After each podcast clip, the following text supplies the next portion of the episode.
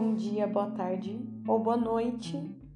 Aqui quem tá falando é a Valéria e hoje a gente vai ler mais um conto do Mulheres que Correm com os Lobos. E dessa vez é o Pele de Foca, é o capítulo número 9.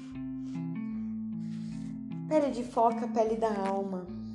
Houve um tempo que passou para sempre e que irá logo estar de volta. O dia corre atrás do outro de céus brancos, neve branca, todos os minúsculos pontinhos escuros ao longe são pessoas, cães ou ursos. Nesse lugar nada viceja gratuitamente. Os ventos são fortes e as pessoas se acostumaram a trazer consigo seus parcas, manlex e botas, já de propósito. Nesse lugar, as palavras se congelam ao ar livre e frases inteiras precisam ser arrancadas dos lábios de quem fala e descongeladas junto ao fogo para que as pessoas possam ver o que foi dito. Nesse lugar, as pessoas vivem na basta cabeleira da velha Anuluk, a avó, a velha feiticeira que é a própria terra. E foi nessa terra que vivia um homem, um homem tão solitário que, com o passar dos anos, as lágrimas haviam aberto fundos abismos no seu rosto. Ele tentava sorrir e ser feliz. Ele caçava, colocava armadilhas e dormia bem. No entanto, sentia falta de companhia.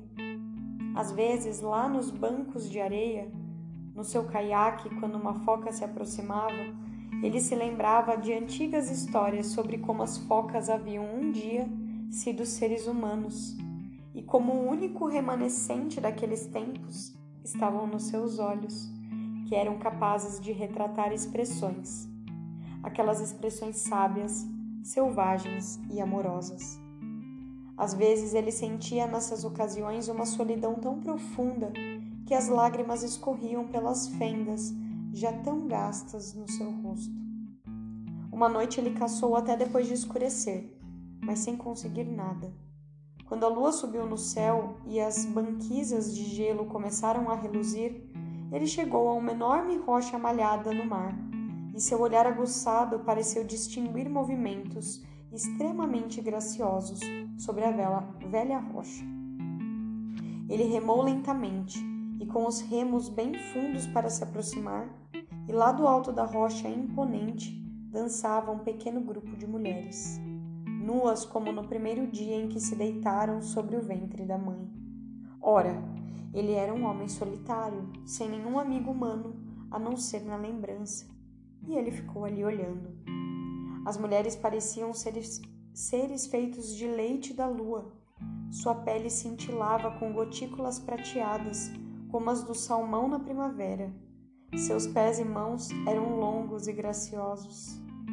Elas eram tão lindas que o homem ficou sentado, atordoado, no barco, e a água nele batia, levando-o cada vez mais para junto da rocha. Ele ouvia o riso magnífico das mulheres. Pelo menos elas pareciam rir, ou seria a água que ria às margens da rocha? O homem estava confuso por se sentir tão deslumbrado. Entretanto, dispersou-se a solidão que lhe pesava no peito e como couro molhado. Quase sem pensar, como se fosse seu destino, ele saltou para a rocha e roubou uma das peles de foca ali jogadas. Ele se escondeu por trás de uma saliente rocha. E ocultou a pele de foca dentro do seu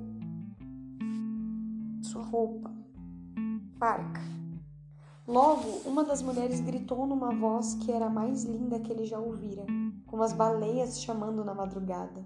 Ou não, talvez fosse mais parecida com os, mais parecida com os lobinhos recém-nascidos, caindo aos tombos na primavera. Ou então não, não era algo melhor do que isso. Mas não fazia diferença, porque o que as mulheres estavam fazendo agora? Ora, elas estavam vestindo suas peles de foca, e uma a uma as mulheres focas deslizavam para o mar, gritando e ganindo de felicidade, com exceção de uma. A mais alta delas procurava por toda parte a sua pele de foca, mas não a encontrava em lugar nenhum. o homem sentiu-se estimulado, pelo que ele não sabia. Ele saiu de trás da rocha dirigindo um apelo a ela. Mulher, case-se comigo. Eu sou um homem sozinho. Ah, respondeu ela, eu não posso me casar, porque eu sou de outra natureza. Pertenço aos que vivem Temequanec, lá embaixo. Case-se comigo, insistiu o homem. Em sete verões prometo lhe devolver a sua pele de foca, e você poderá ficar ou ir embora, como preferir.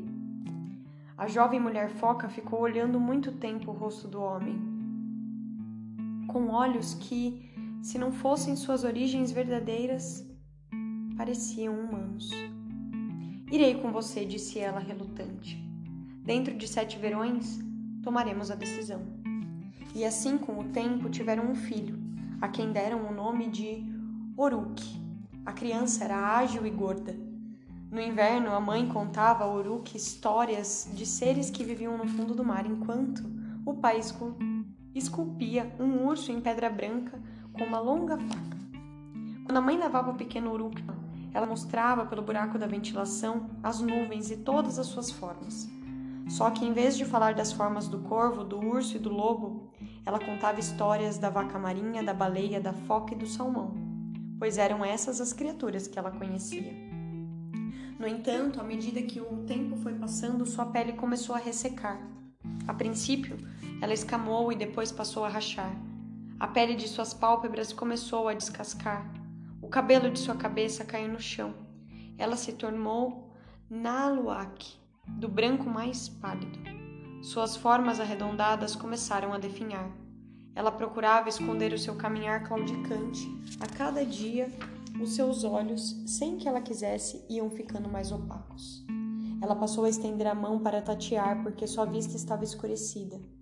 E as coisas iam dessa forma até uma noite em que o menino Uruk despertou ouvindo gritos e se sentou ereto nas cobertas de pele.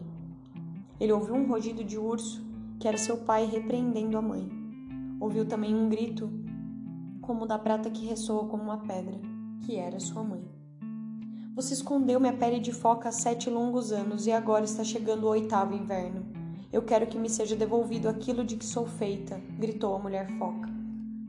E você, mulher, vociferou o marido, você me deixará se eu lhe der a pele. Eu não sei o que eu faria, só sei que preciso daquilo a que pertenço.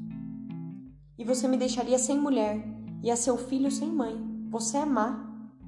Com essas palavras, o marido afastou com violência a pele da porta e desapareceu noite adentro.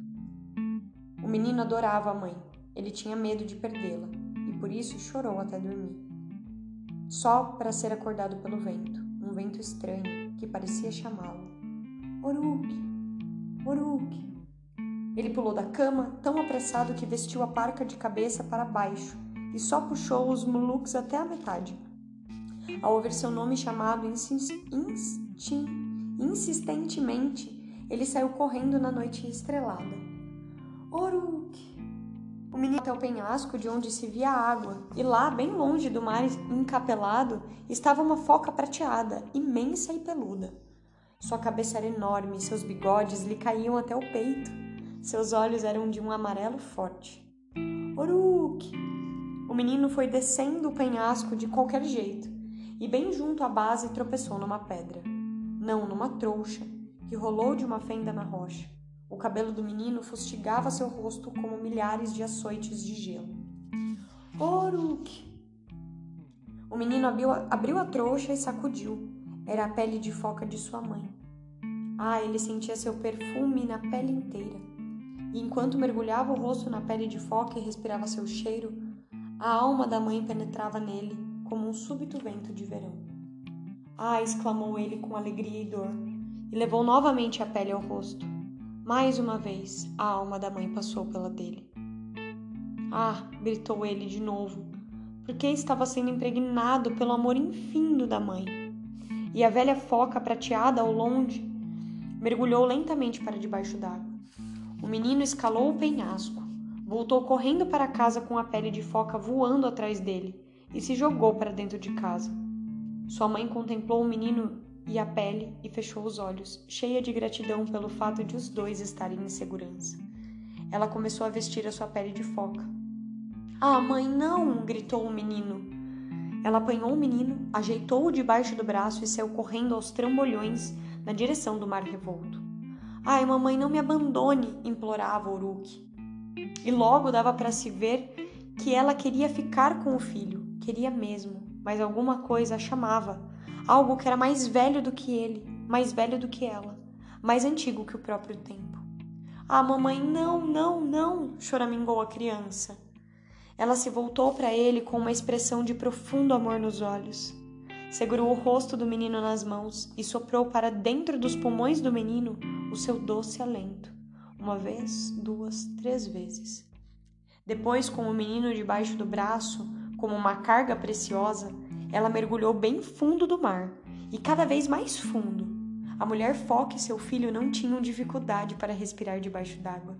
Eles nadaram muito para o fundo até que entraram no abrigo subaquático das focas, onde todos os tipos de criatura estavam jantando e cantando, dançando e conversando. E a enorme foca prateada, que havia chamado Oruque de dentro do mar na noite, abraçou o menino e o chamou de neto. Como você está se saindo lá em cima, minha filha? perguntou a grande foca prateada. A mulher foca afastou o olhar e respondeu: Magoei um ser humano, um homem que deu tudo para que eu ficasse com ele. Mas não posso voltar para ele, porque se o fizer, estarei me transformando em prisioneira. E o menino? perguntou a velha foca. Meu neto. Ele estava tão orgulhoso que sua voz tremia. Ele tem de voltar, meu pai. Ele não pode ficar aqui.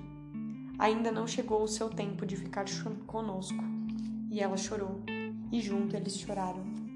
E assim passaram-se alguns dias e noites, exatamente sete, período durante o qual voltou o brilho aos cabelos e os olhos da mulher foca. Ela adquiriu uma be bela cor escura, sua visão se recuperou, seu corpo voltou às formas arredondadas e ela nadava com agilidade. Chegou, porém, a hora de devolver o menino à terra. Nessa noite, o avô Foca e a bela mãe do menino nadaram com a criança entre eles. Vieram subindo, subindo de volta ao mundo da superfície. Ali eles depositaram o Oruque delicadamente no litoral pedregoso, pedregoso ao luar. Estou sempre com você, afiançou-lhe sua mãe. Basta que você toque algum objeto que eu toquei. Minhas varinhas de fogo, minha ulu, faca, minhas esculturas de pedra de focas e lontras e eu soprarei nos seus pulmões um fôlego especial para que você cante suas canções. A velha foca prateada e sua filha beijaram o menino muitas vezes. Afinal, elas se afastaram, saíram nadando mar adentro e, com um último olhar para o menino, desapareceram debaixo d'água. E Oruk, como ainda não era sua hora, ficou. Com o passar do tempo, ele cresceu e se tornou um famoso tocador de tambor, cantor e inventor de histórias. Dizia-se que tudo isso decorria do fato de ele, quando menino, ter sobrevivido a ser carregado para o mar pelos enormes espíritos das focas. Agora, nas névoas cinzentas das manhãs, ele às vezes ainda pode ser visto com seu caiaque atracado, ajoelhado numa certa rocha no mar, parecendo falar com uma certa foca fêmea que frequentemente se aproximava da orla. Embora muitos tenham tentado caçá-la, sempre fracassaram. Ela é conhecida como Tankidikak, a brilhante, a sagrada, e dizem que apesar de ser foca, seus olhos são capazes de retratar expressões, aquelas expressões sábias, selvagens e amorosas. Ai, esse capítulo não tem um capítulo que eu não acho incrível, né? Todos são muito importantes e cada um traz uma mensagem diferente. Uma coisa que eu acho muito legal do livro Mulheres que Correm com os Lobos é que, por mais que a gente ache que a gente entenda algum conto, a Clarice sempre vai trazer pra gente algum ponto que a gente não tinha entendido. Na verdade, que para ser mais clara, a gente normalmente não entende nada do conto quando a gente escuta. Mas quando a gente já tá lendo pela segunda, pela terceira, quarta vez, ainda assim vão ter pontos que estavam escondidos, que estavam escuros e que a gente não tinha dado tanta atenção assim. Bom, o conto, né, da pele de foca e a pele da alma, ele fala um pouquinho sobre o resgate da nossa alma, sobre o roubo né, da alma que a gente às vezes permite, que às vezes a gente se desconecta de nós. Então, esse conto ele traz várias simbologias, né? Essa pele que é roubada e que nesse roubo esse homem, esse pescador, que não necessariamente faz isso por mal, né? Mas ele ele tira dessa mulher a essência dela. Porém, ela aceita isso. Ela aceita a condição.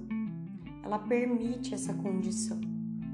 E quando a gente entende que muitas vezes a gente fez isso com a gente mesmo, seja num relacionamento mesmo, seja talvez num trabalho, num serviço, né, num contrato que a gente tem com alguém,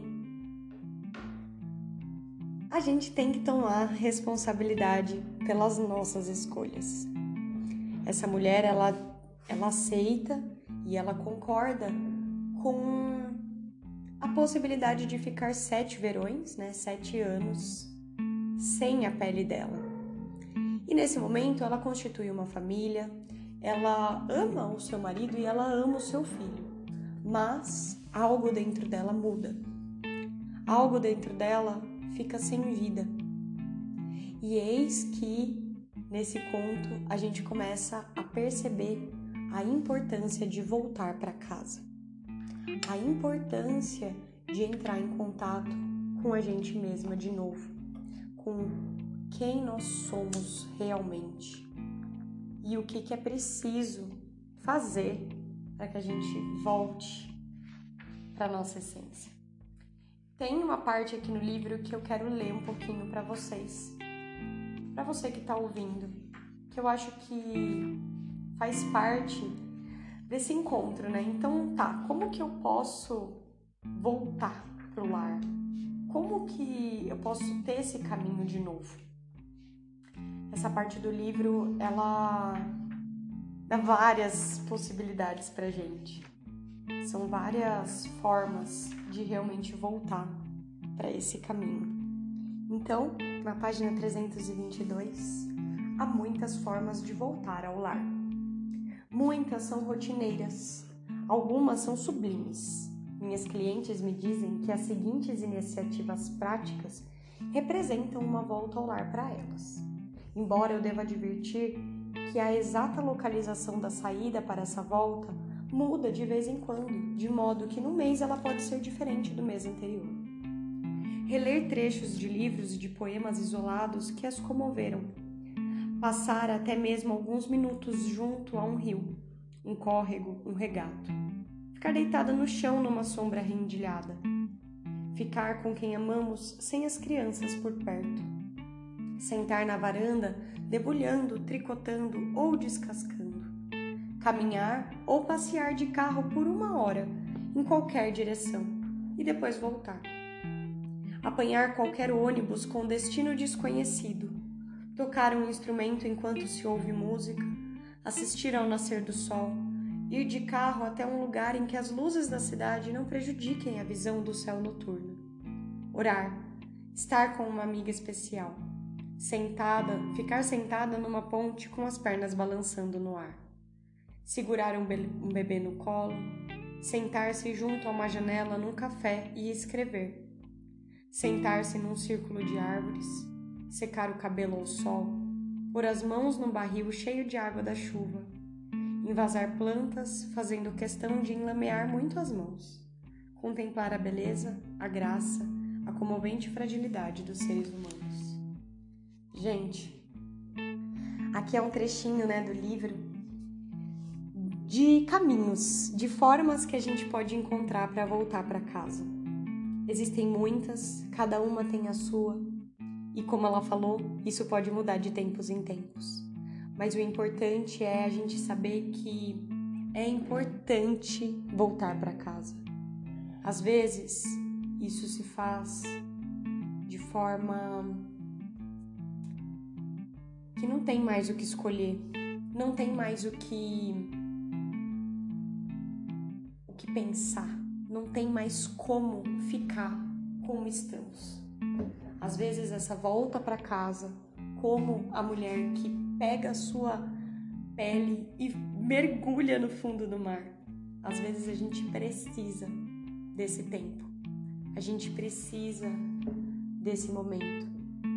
Uma coisa que a Clarissa fala é que para algumas mulheres, só o fato de você fechar a porta enquanto você tá com a casa toda, isso já é voltar para casa. Para outras, eu preciso uma semana longe de todo mundo no meio do mato.